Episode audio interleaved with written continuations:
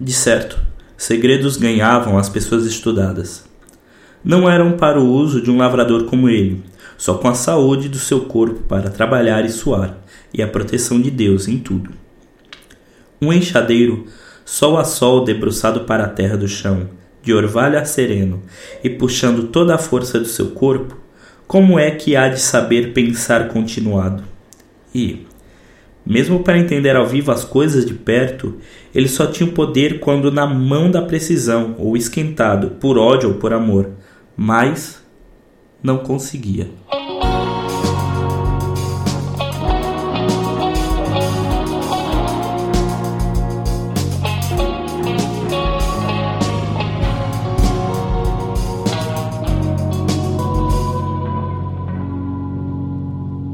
O recado do morro é a história de Pedro Orósio.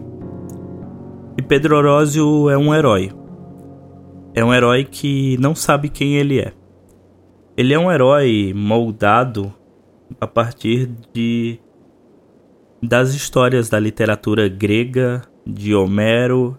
Ele é quase um Aquiles brasileiro, pode-se dizer assim. Ele é construído para ser um herói, mas ele é construído para ser um herói um, que pensa com as emoções, talvez. Ele é de fato o herói que aparece na Ilíada. Um herói que é forte, um herói que é vigoroso, um herói que tem todo o poder físico e talvez essa contraposição do poder físico que tem o Perdorósio mostre que ele não sabe quem ele é por dentro. O Recado do Morro é um conto, uma história, uma novela sobre esperança. Sobre esperança, eu quero dizer a tese de que é possível moldar, controlar, perceber e criar o próprio destino que se vive. E a tese que está exposta na história é que para se poder alcançar e controlar, ou pelo menos mediar o destino que acontece, que está sendo construído, é necessário algum tipo de pensamento, é necessário aprender a pensar. Ah, isso só é possível porque se pensa e se pensa de uma maneira muito distinta e peculiar, mas também isso é possível porque o destino, como propõe o texto, é uma construção, é algo que se constrói, é uma narrativa, é algo que se faz a todo momento. Porque ele, seu Okishi, premiava para si, se pudesse, era casar com a mulata daqui, uma dessas, quase pretas de tão roxas. E então o Ivo, lá de trás, encolhido na cela, mas forcejando por espevitar boa cara, a refalsa também disse: Ah, bom amigo Pedro, quem sabe ele haverá de querer te levar por conhecer a cidade dele? A condição do Pedro de não se reconhecer quanto herói é o que garante que ele se sinta incompleto, que ele se sinta infeliz e que ele busque a todos os afetos na medida em que ele falta algo internamente. E por mais que ele busque todas as relações que ele possui, ele talvez esteja na história por perceber que algo lhe falta.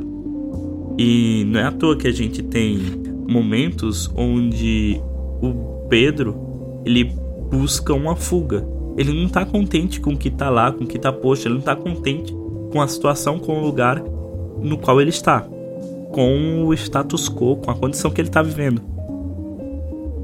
E ele busca fugir dessa condição. Ele busca fugir, talvez já supondo que exista um destino diferente. Nessa suposição, ele ignora, no entanto, a vida que ele está vivendo. E quase como se fosse uma concepção transcendente. Eu tenho, de um lado, a condição na qual me encontro agora, na qual eu estou infeliz, na qual eu tenho minhas certas relações, minha certa conjuntura, eu tenho uma condição de mundo. Por outro lado, eu tenho um outro estado o qual eu quero. Eu quero um estado de paz, um estado de tranquilidade, um estado de casamento, um estado no qual eu permaneço a todo momento estável e não numa transição. E essa concepção é ignorante porque ignora tanto a impossibilidade de se permanecer, porque o ser humano é sempre algo em transição, viver é sempre passar de um estado para o outro, e o final disso parece ser a morte, o fim do, da passagem de estados. Viver é sempre passar, viver é sempre estar em percurso. E ele ignora tanto a vida que tem, o percurso que está percorrendo, quanto ignora que uma vez que ele não esteja mais em percursos, ele já não é mais ser humano. Esse algo que se faz, se faz na medida em que a história se dá, em que os fatos acontecem. É uma criação. O recado do morro é um recado de seis ou sete loucos que avisam ao herói o que está por acontecer Porém, o que está para acontecer é uma construção. A, a própria obra é a história de uma música em construção. Essa música é o recado que o morro passa pro herói. Esse recado, ah, com alguns spoilers, é que o herói tá para morrer. Esse herói vai ser assassinado pelos amigos. Porém, esse recado não tá claro desde o início. E ah, até mesmo no final da história, esse recado não aparece claro. Não aparece claro como um discurso científico que aparece representado na obra. É um discurso de algum outro tipo.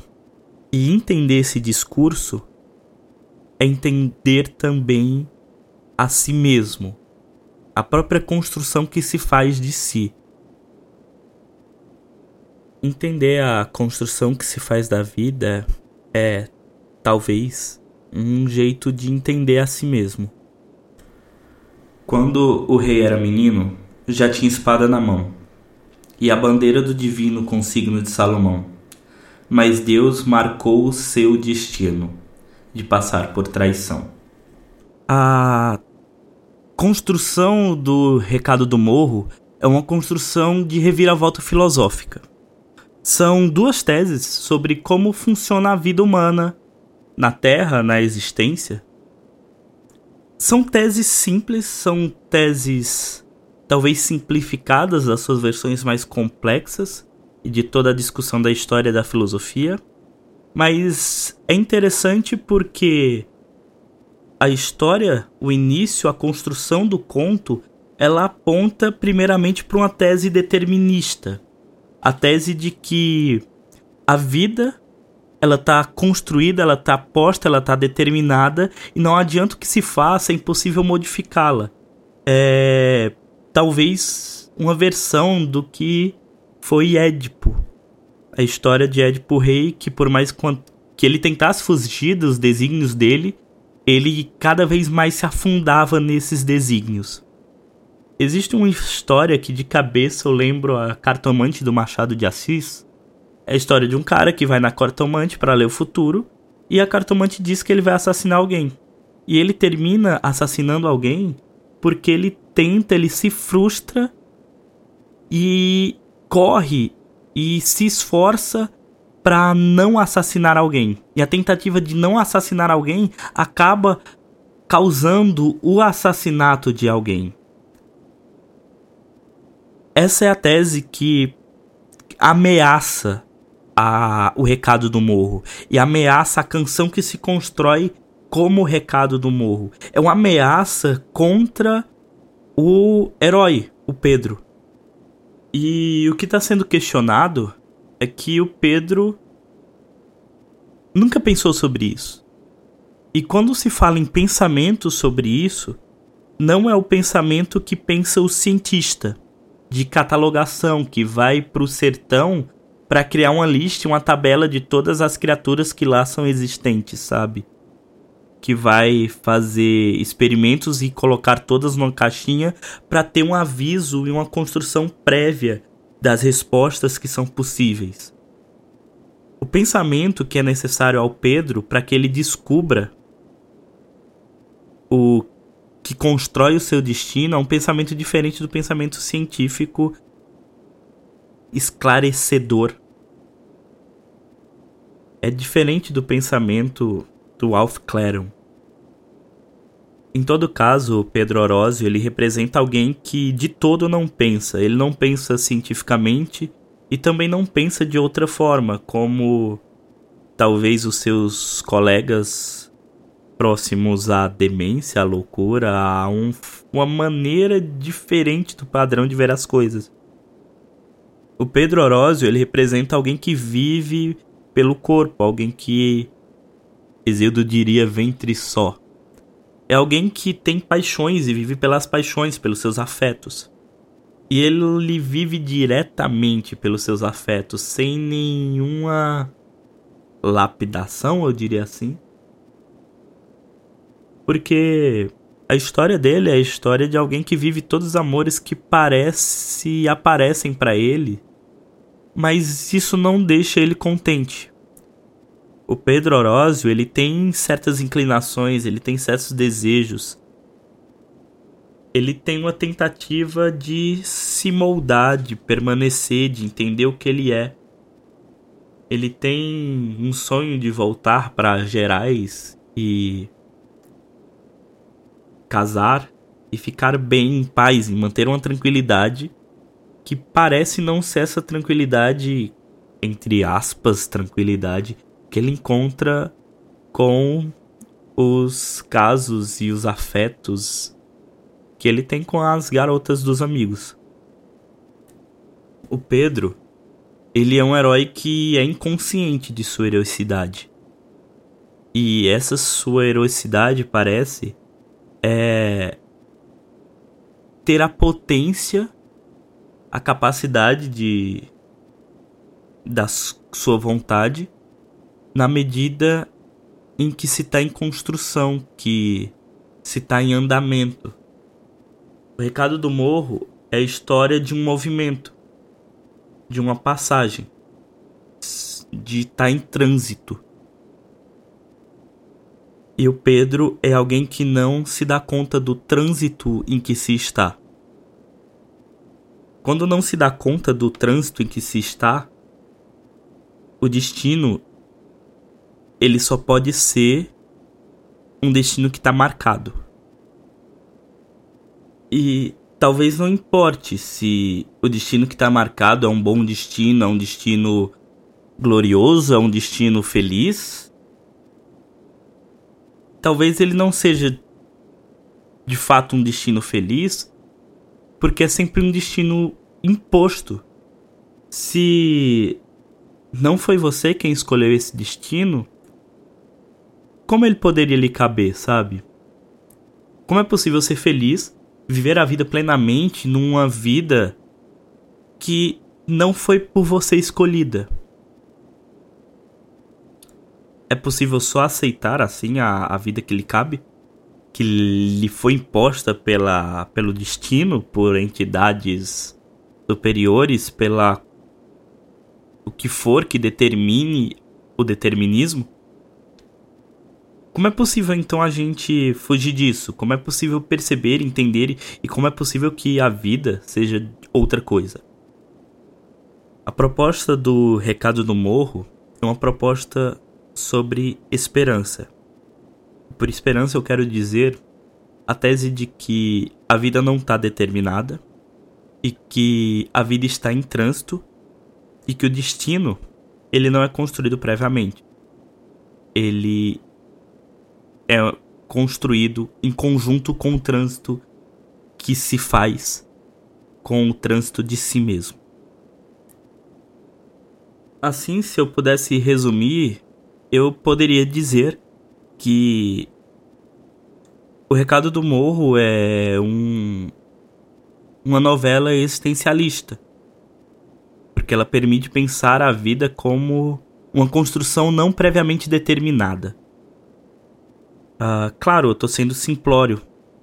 A tese do conto parece ser de fato um pouco simples, parece ser simplória, mas ela é interessante na medida da reviravolta. Na, na medida em que tá exposto, tá claro que é necessário um tipo, uma tomada de atitude para que se passe da condição de um Pedro uh, puramente externo para que se passe de um Pedro que seja capaz de internalizar sua relação com o mundo. Sendo assim, ao trajeto percorrido espacialmente corresponde um percurso de aperfeiçoamento interior do protagonista. Ao ser capaz de traduzir a mensagem do morro, ele passa da condição de ignorante a senhor do próprio destino. página 218.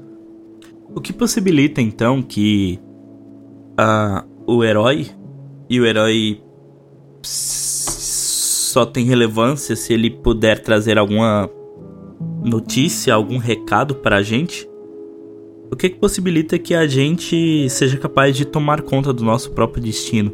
Eu acho que senhor do próprio destino é muito otimista. Mas o que, que possibilita? Talvez um pouco de senhorio com o nosso destino. O que acontece é na história do recado do morro é que Pedro, ele percebe, ele pensa, ele tem um insight de última hora do que está acontecendo, que é uma trama para a sua morte, uma traição dos seus amigos, uma vez que na visão de seus amigos ele os traíra anteriormente com todas as suas garotas. ou com várias garotas, enfim. O que importa é. Existem algumas concepções de pensamento anteriormente expostas no, no conto, na história, na novela. Parece uma contraposição importante da loucura, que vem contar o recado que o morro te dá, que é sempre uma loucura contraposta ao padrão da sociedade vigente, que é o padrão cientista. O pensamento aparece logo no início do conto como um pensamento catalogador, um alquiste que vem de fora para determinar e reconhecer o mundo uh, previamente estabelecer uma concepção que pode ser usada previamente para, para explicar questões que poderão aparecer posteriormente. Eu usei muito o sufixo mente. O que importa é que a mente do herói ela não pode funcionar desse jeito. Ela, claro, também não pode funcionar como ela funciona na maior parte da história. Não funcionando. Apenas seguindo os instintos e os afetos que lhe aparecem de maneira a não internalizá-los. São, portanto, três modos de pensamento, três três discursos acerca do mundo diferentes, três modos de discursar, três posições sobre a linguagem. Uma delas é científica, que cataloga para que as respostas possam ser posteriormente ofertadas para todas as questões que irão aparecer. Existe o discurso do louco, que é próximo ao discurso sem sentido, que não merece respeito, e é esse é o aviso que é importante. É a partir desse discurso do louco que o herói é ameaçado. E existe uma linguagem que é a linguagem que é astuta, ela é rápida e ela é a linguagem que o herói usa por um breve momento quando ele aprende a usar essa linguagem, esses pensamentos, esses logos que é de perceber a construção das coisas no momento que elas estão se construindo, que é perceber a trama no momento em que a trama está sendo levada. Na Grécia Antiga, em Exildo, existia uma história de parricídios, onde Urano, que representa um tempo eterno, a eternidade incomensurável, infinita, ela é sobreposta por uma outra noção de tempo, uma outra estrutura de pensamento, que é uma estrutura cronológica, de matemática, de postulação de um tempo sempre posterior a outro, determinado e traçado. E esse tempo cronológico ele é subsumido, ele é subposto por uma outra noção de tempo, outra noção de pensamento, outro modo de entender a estrutura das coisas, que se chama kairos. O kairos é uma noção de tempo no qual não é tão relevante assim um pensamento prévio sobre todas as coisas, porque achar que um discurso previamente elaborado pode definir e determinar o futuro, o destino, a vida e a resposta para a questão ou para as questões que se levantem, esse discurso não é suficiente, ele não é capaz de dar conta de resolver as coisas, de resolver as questões, de resolver os problemas, de entender o trânsito da vida. Porque o trânsito ele não é prévio, ele está sendo construído. E esse é o aprendizado do Pedro. Poder entender que ele está se construindo e que é as coisas na maneira e no modo e no momento em que se constroem, elas apontam para determinados lugares, para determinadas consequências, para determinadas com condições como a traição, mas que é possível subverter o status quo é possível subverter as determinações com um pensamento rápido e não prévio. Não prévio no sentido de não achar que a gente já tem as respostas para as coisas, com um pensamento que acontece no momento em que a coisa se constrói, que a história se dá, no momento em que a vida se realiza, esse tipo de pensamento possibilita uma construção, possibilita seguir caminhos diferentes do que se propõe. E se propõe às vezes com ameaças. E é por isso que o recado do morro é uma defesa uma defesa de que é possível entender e intervir na construção do próprio destino. Porque esse se realiza no percurso da vida, não está previamente dado. É por isso que é um uma história, um conto, uma novela sobre esperança. Por esperança, eu quero dizer a tese de que é possível intervir no próprio destino. E por intervir no próprio destino, eu tô querendo dizer que, por mais que existam condições prévias a nós, essas condições prévias também acontecem no percurso da nossa vida. E nós estamos nesse percurso, nós somos algo que compõe a nossa história, que compõe a nossa vida e nós somos principalmente algo que compõe que nós, o que nós somos. E é possível agir sobre isso, é possível decidir sobre isso, homologar e pensar sobre isso.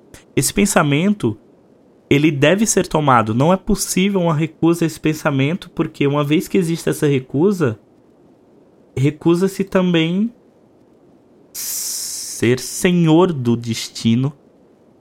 Embora eu acho que senhor não seja é muito forte.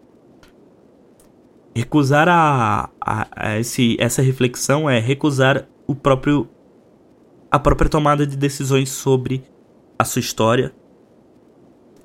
E por outro lado, essa reflexão não pode ser do tipo que pensa que com certos elementos que foram previamente arrecadados, previamente concebidos, eu consigo prever o que está posto posteriormente.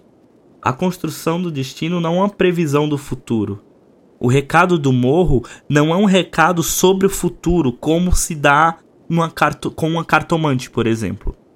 É um recado sobre uma construção de um futuro a partir da conjuntura do presente, no qual nós nos apresentamos. E é por isso que é possível agir rapidamente e sabiamente para entender as coisas e escolher caminhos diferentes. É possível escolher caminhos diferentes. É isso que defende a obra. Para ser simplista, eu poderia e talvez com certa razão, talvez com um pouquinho de sentido, chamar isso de existencialista, talvez.